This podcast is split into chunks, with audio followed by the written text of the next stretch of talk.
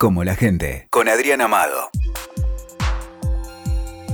Bueno, hoy me voy a dar el gusto de hablar con un joven viejo amigo, que es Santiago Olivera, que nos conocemos de cuando éramos alumnitos revoltosos en una maestría. ¿Cómo estás, Santiago? Muy un, bien. Un gusto hablar con vos. Él es publicitario por donde se lo mire. Eh, en su joven, larga carrera, pasó por todos los cargos, por todas las agencias importantes y además por todas las instituciones de la publicidad. Con lo cual, lo que quería charlar con vos es a ver si nos vas a dar las explicaciones de todos los males que les, le acusamos a la publicidad. ¿Es cierto que la publicidad nos hace tanto daño, Santiago? eh, bueno, un placer estar acá, ¿eh? Hablar con vos. Eh, bueno, qué sé yo. Vos sabés que hay dos teorías. Hay una que dice que sí, que nos hace mucho daño y que somos eh, tan inf infelices por culpa de la publicidad. E y, esa es la que agitan la mayor parte mayor, de los académicos. Claro. Y después está la otra que dice... Que la que agitan los publicitarios. Claro, que en realidad no hace nada, sería neutra. Nadie dice que la publicidad, la publicidad hace bien. Hay ciertas cosas que la publicidad puede hacer bien y eso está bueno, que es la, la publicidad trabaja, o muy, gran parte de la publicidad trabaja sobre estereotipos a veces los emula o los copia o los, o los, refleja y otras veces los crea. Y cuando los crea está bueno, qué sé yo, cuando si ahora, el, por ejemplo, en la época que estamos viviendo, donde queremos que haya más inclusión de género o, mostrar a las familias, a las nuevas familias, si todos esos modelos nuevos aparecen en la publicidad, es más fácil instalarlos en, el inconsciente colectivo, por ejemplo, de alguna forma. Pero son pocos casos, no, no es habitual eso. Entonces yo diría que es neutra, en general es neutra. Lo que sí pasa es que la publicidad tiene una, ventaja que, para mí es como interesante, que es, estamos todos, en la sociedad que vivimos, que es una sociedad de consumo y capitalista y el libre mercado, es imposible que no haya publicidad. Entonces la pregunta es, bueno, ante la obligatoriedad que tengo de convivir con la publicidad, puedo optar por dos cosas, o que sea fea y aburrida y me moleste, o que me entretenga y que sea parte de casi de la cultura. Y lo que yo creo que particularmente en Argentina, en algunos otros países del mundo también pasa lo mismo, como Inglaterra o Estados Unidos, lo que trata de hacer la industria publicitaria es eso, es decir, bueno, que la moneda de cambio es el entretenimiento, ya que vos tenés que ver mi publicidad y tenés que aguantarte este vendedor simpático que te, si te invaden tus, mm. antes en tu casa y ahora en tus celulares, por lo menos que eso eh, sea un buen momento, que los 30 segundos que ves un comercial, los 45 que escuchas un spot de radio, la pases bien, ¿no? Entonces, de alguna forma podríamos decir, es verdad, no, no seguramente no nos hace felices, pero tratemos de que no nos hagan infelices. Bueno, calculo que vos querés decir que nos hace falta porque, bueno, es uno de los motores de la economía y, bueno, las empresas tienen que vender y, y para vender y dar trabajo necesitan este apoyo. Ahí lo que no estoy tan segura es es si está tan buena. A mí me encanta la publicidad y de chiquita mmm, le dediqué mucho tiempo a ver los comerciales. Muchas de las cosas que aprendí en la vida las aprendí en la publicidad. Pero ahora lo que pasa es que la mayor parte de la publicidad es horrible. Uh -huh. Es eh, poco creativa, es repetitiva, eh, a veces te tratan medio como, un, uh -huh. como si fueras un salame. ¿Por qué pasa eso? Bueno, todo eso es verdad. Vamos diciendo un poquito para atrás, lo cierto es que el 80% de la publicidad en la historia de la humanidad fue mala. mala. O sea, que, okay. que, que, querramos que sea linda no, no implica que termine siendo linda. Eh, lo que yo dije, hablé de Argentina, porque en Argentina particularmente hubo un gran esfuerzo por hacer publicidad que estuviera, que fuera por lo menos entretenida. Y los que recordamos la publicidad de hasta los 90, desde, yo diría desde los los 50, desde los 60 hasta los 90, siempre fue entretenida. Eh, mayoritariamente, pero sí es verdad que, que no toda la publicidad es buena. Ahora bien, ahora sí es mala. Dicho eso. O, o, no, no sé si es mala, pero no es tan. A ver, vamos a ponerlo en términos no es tan creativa como fue alguna vez. Eh, hay, hay, como do, dos formas para verlo. La primera es que eh, la publicidad entró en crisis de la misma forma que entraron en crisis los medios de comunicación. De hecho, la publicidad vive en los medios de comunicación y es parte de los medios de comunicación y la tenemos que entender de tal forma. Cuando los medios de comunicación entran en crisis, esa misma crisis se traslada a la publicidad.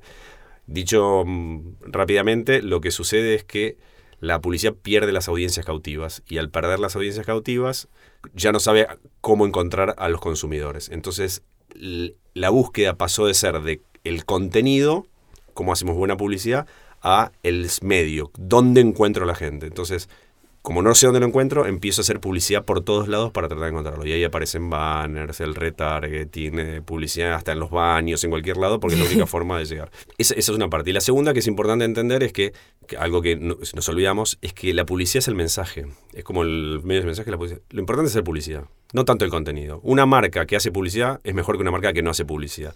Entonces, en esta situación que estamos viviendo, mira, yo no sé cómo llegar a las audiencias, no importa, yo pongo mi logo sin mucha creatividad en Con eso cualquier digo, lado. Y acá con e- vendo porotos y ya con Sí. eso alcanza. Eso Sí. es mejor que nada. Exactamente. Pero si además lo haces de, con una buena historia, bonito, Es eso antes pasaba porque las grandes marcas eh, o los, productos y sus marcas eran la publicidad. El, típico ejemplo es Coca-Cola.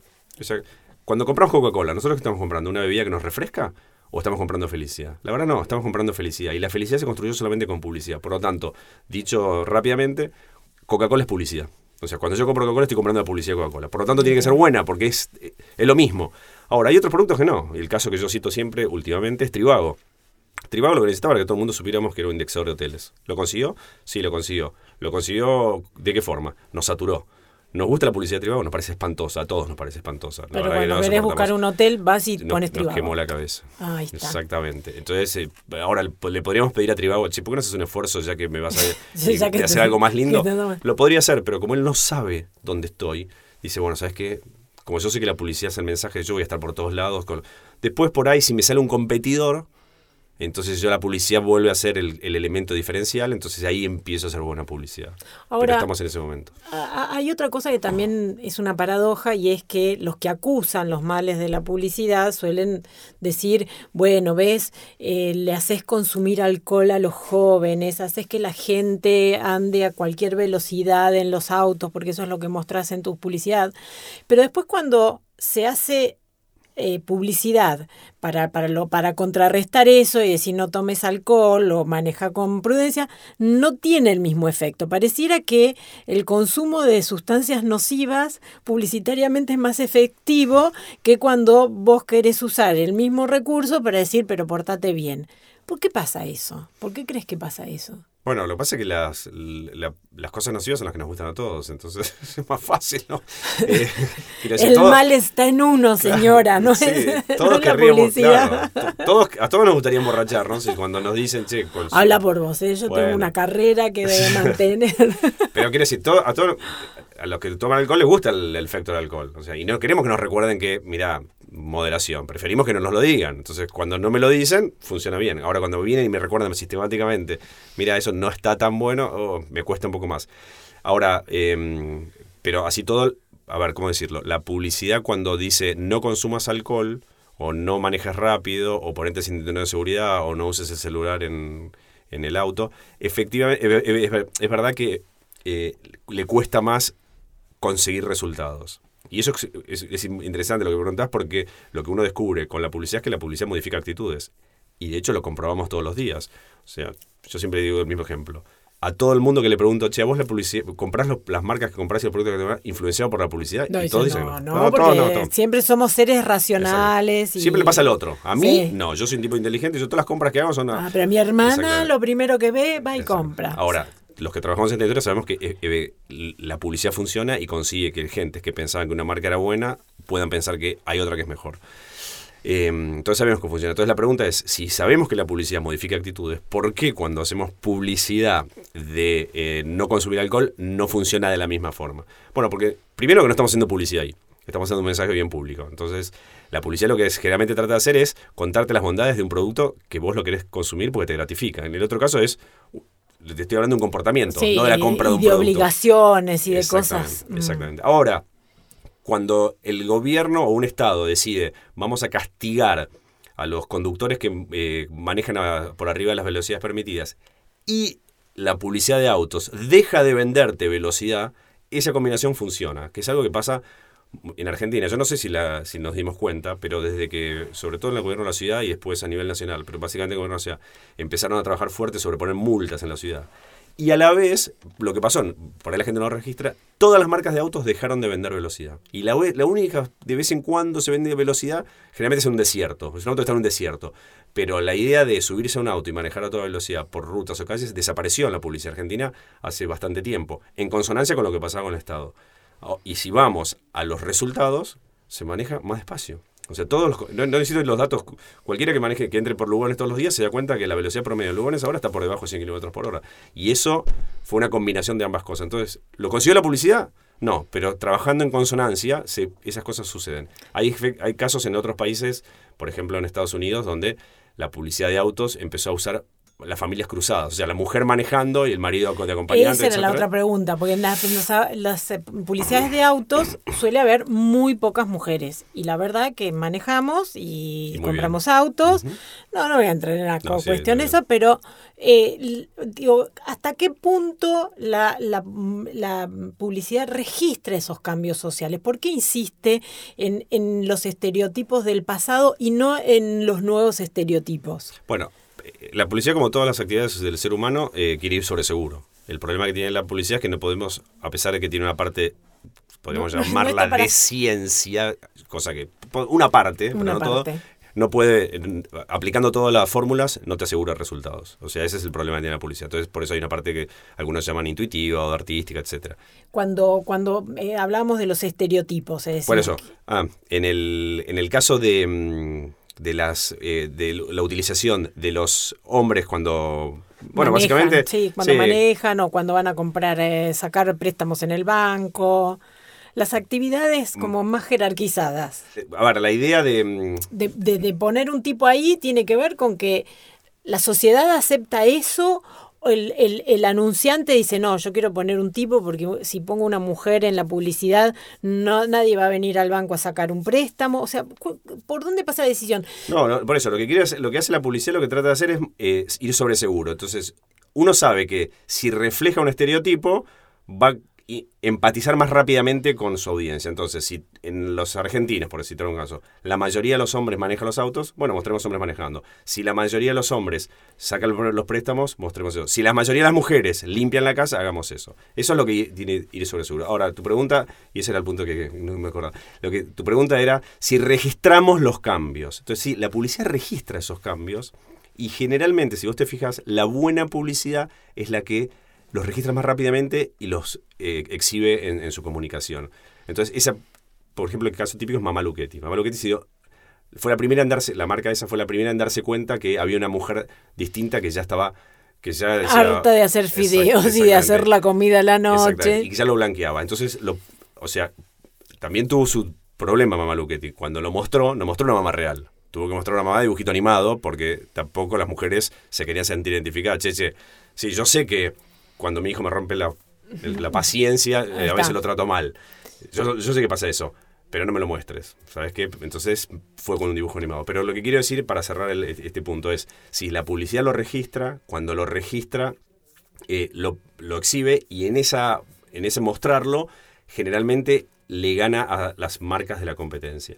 Ahora bien, a veces no alcanza con que lo registre. A veces lo que necesitamos nosotros como, como industria o como sociedad es que todos lo hagan lo mismo. Es decir, bueno, che, si hay ya hay miles de hombres que viven solos y que limpian su casa y que compran Skip o la marca que fuera, y que, ¿por qué no lo mostramos? ¿Por qué no lo bueno, ahí a- lo que hay que vencer es el prejuicio de la empresa que dice, che, Sí, yo sé que está pasando todo esto, pero no quiero ser el primero, yo quiero ir sobre seguro, no quiero que me armen un ruido.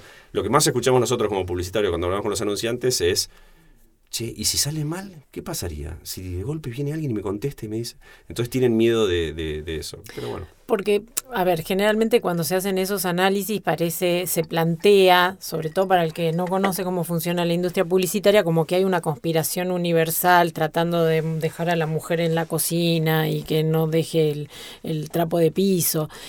Vos estás diciendo que también tiene que ver que hay otro actor, que es la empresa, no solamente el creativo publicitario. ¿Cuánto te condiciona el cliente en la forma en que vos terminás vendiendo o, produciendo una pieza de publicidad? No sé si te condiciona. Eh, La, la relación, eh, la construcción de, los mensajes publicitarios es un trabajo, eh, te diría casi en equipo, ¿no? Desequilibrado, porque el que más sabe de comunicación es la agencia y el que menos sabe es el anunciante, pero de alguna forma se trabaja en equipo. Y el que pone la plata para que ese mensaje llegue masivamente es el anunciante, no es la agencia. La agencia solamente crea el contenido.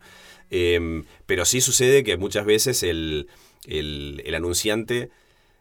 A ver, ¿cómo es? Voy a decir algo que es medio com- como complejo. Es, los anunciantes tienen que comunicar sus marcas a, a unas audiencias masivas. Pero después tienen jefes arriba que los miran eh, y que los analizan y que evalúan y ellos tienen que y que dar están viendo resultados. porque también digamos que hacer una campaña publicitaria sale mucha plata entonces va a decir no te voy a dar millones para que vos experimentes con, eh, con, con tus eh, estereotipos sociales Claro, Entonces ahí hay, ahí hay una, una, una tensión que hay que resolver que a las agencias eh, los, de, algún for- de alguna forma los afecta. De vuelta, no nos olvidemos una cosa. La publicidad es el mensaje. O sea, el solo hecho de hacer publicidad ya alcanza. Si encima queremos hacer buena publicidad, ya hay que hacer un trabajo fuerte. Y si encima queremos hacer una, no solo buena Cambios publicidad. sociales. Exactamente. Si le queremos pedir a la publicidad. De hecho, yo, por ejemplo, eso es interesante. Porque si yo trabajé un- hace un par de años con, con el Consejo de la Mujer y con el INADI eh, para ver de qué forma podíamos conseguir que en la publicidad en general empezaran a aparecer eh, aquellas temáticas que le interesaba al, al Estado para, para, o a la sociedad que, que se, que empezaran a circular. Y era muy complicado, porque muchos adolescentes dicen, bueno, todo bien, pero mi rol no es enseñar a la sociedad o... o yo tengo que vender educar". fideos Exacta- señora Exactamente. Eh, exactamente. ¿qué, qué problema, ¿Qué problema? bastante esfuerzo te va a hacer para conseguir que comprar fideos. claro, además, además cree que te eduque. Sí. Eh, hay otro problema que también tiene la publicidad, es que en los últimos años empezó a prestarle servicios a la política. Pareciera como que en la medida que las marcas se, se dieron cuenta que quizás no era tanto la publicidad en la televisión, sino que había que empezar a hacer también publicidad en otros lados, de otra manera, comunicar en otros espacios, la política empezó a tener plata y dijo, "Y yo quiero estar en la televisión y quiero estar en, a toda hora. Y hemos visto en la campaña además que estos horarios eh, cedidos gratuitamente, entonces de pronto empezaba la tanda y vos tenías como cinco avisos horribles, de gente horrible, como suelen ser los políticos, me refiero publicitariamente hablando, ¿no? Entonces, ¿qué le pasa al anunciante con eso? Porque tiene que competir con, con estos, eh, con estos personajes que además se quieren hacer los modelos eh, internacionales y miran a cámara.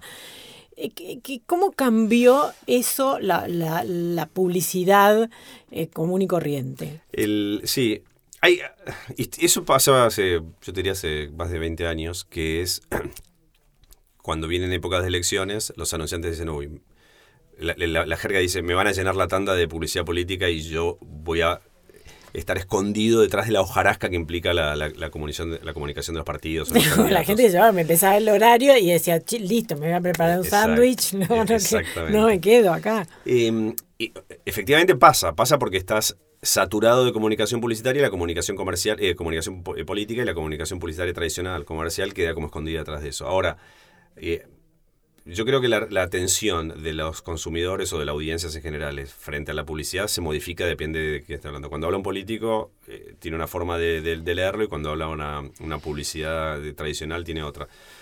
Generalmente la publicidad comercial nos puede gustar más o menos, pero hay historias, hay producción, hay Y, desarrollo. y hay una hay necesidad, música. por ahí querés cambiar las zapatillas y, Y te tenés ganas de ver sí. eh, la publicidad. Claro, pero y aunque, y aunque no fuese ese el caso, es, generalmente es más linda. O sea, el Sí. solo hecho porque hay, hay más, cuidado y una producción, la marca sabe que tiene que seducir a la, a la- Primero captar la atención de las audiencias y después seducirla. Entonces hay un esfuerzo de, desde el guion y de la producción más sofisticado que el de la publicidad política, que básicamente lo que quiere, como dijiste vos, es mostrarte una señora, un señor que es bastante feo, diciéndote verdades Y obvias. además se cree lindo Exacto. porque le piden primer Exacto, plano. Exacto.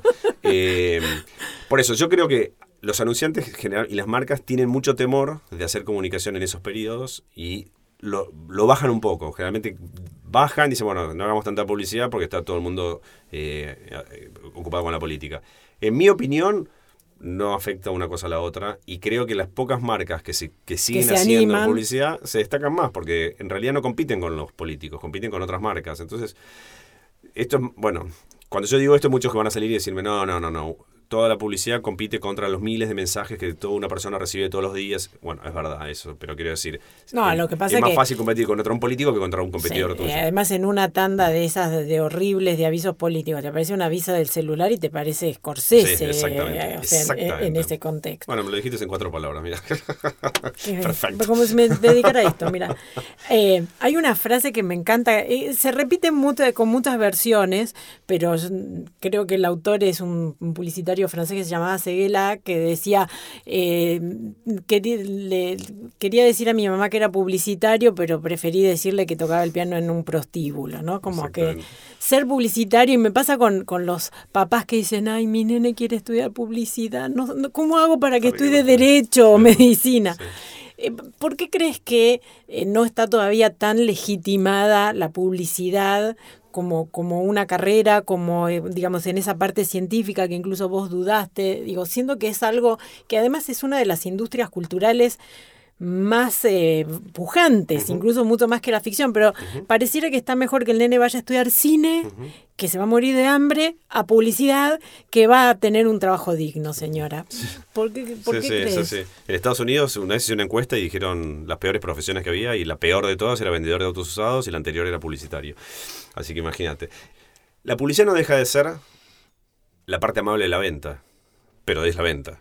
O sea, mm. no hay que olvidarse eso. O sea, y entonces uno, nosotros podemos sofisticar todo lo que querramos, nuestra profesión, nuestra disciplina, nuestros saberes, conocimientos, etcétera, pero todo, todo puesto al servicio de la venta. Y yo creo que a ningún padre le gusta que su hijo de alguna forma diga, che, ¿qué quieres ser grande? Ser vendedor. o sea, entonces hay algo de eso que resuena detrás, ¿no? Hay algo de eso. Después es cierto que la, publicidad, em, eh, como tal, como decíamos antes, lo que nosotros nos gusta de la publicidad es la publicidad como televisiva, por así decirlo, o audiovisual. El resto no, está tan bueno. Y, esos son pocas los publicitarios que trabajan en esos lugares.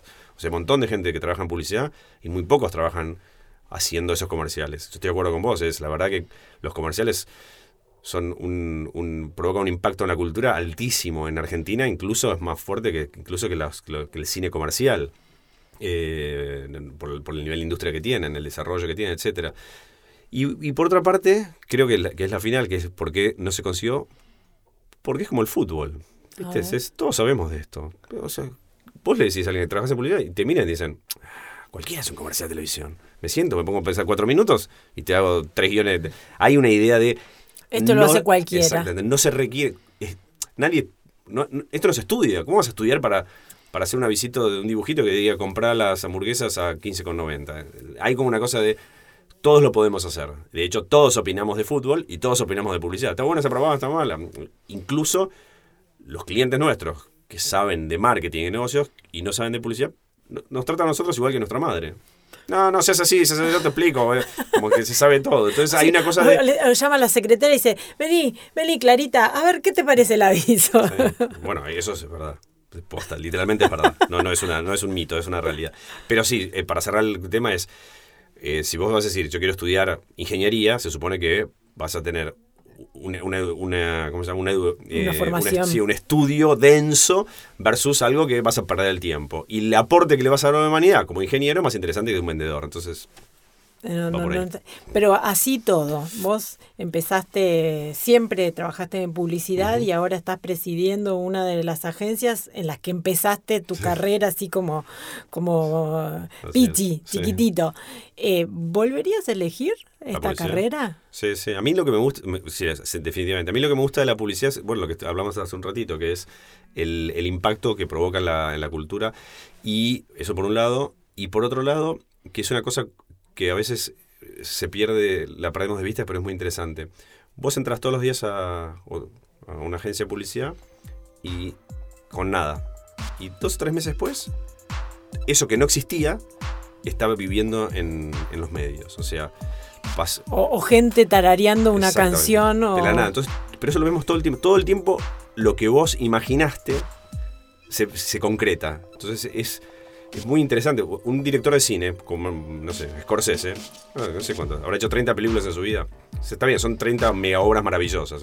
Bueno, nosotros hacemos esas, eh, no películas como Jorge, no quiero compararme, lo que quiero decir es, el producto de nuestra mente sale literalmente todos los días. Todos los días hay cosas que van saliendo, saliendo. Algunas son totalmente relevantes, pero otras no. De golpe, cuando vas a la cancha de fútbol y escuchas una hinchada que está cantando una canción que a vos se te ocurrió, es increíble. O cuando la gente en la calle, cuando se va a hacer una foto, empieza a cantar foto, foto, foto, y dices, eso se me ocurrió a mí. es como muy increíble. Entonces, eh, a mí lo que me gusta es eso. O sea, lo que hace la publicidad en, la, en la cultura popular y el impacto que provoca en la sociedad me parece alucinante. Ahí empieza la, la otra parte que es, bueno, la ética. Sabemos que podemos hacer eso para el bien y para el mal, pero ya lo hablamos al principio. Ahí empezamos la conversación. Exacto. Muchísimas gracias, Santiago. Un gustazo enorme charlar con vos. Un placer, gracias. Escuchaste Como la gente con Adrián Amado, WeToker. Sumamos las partes.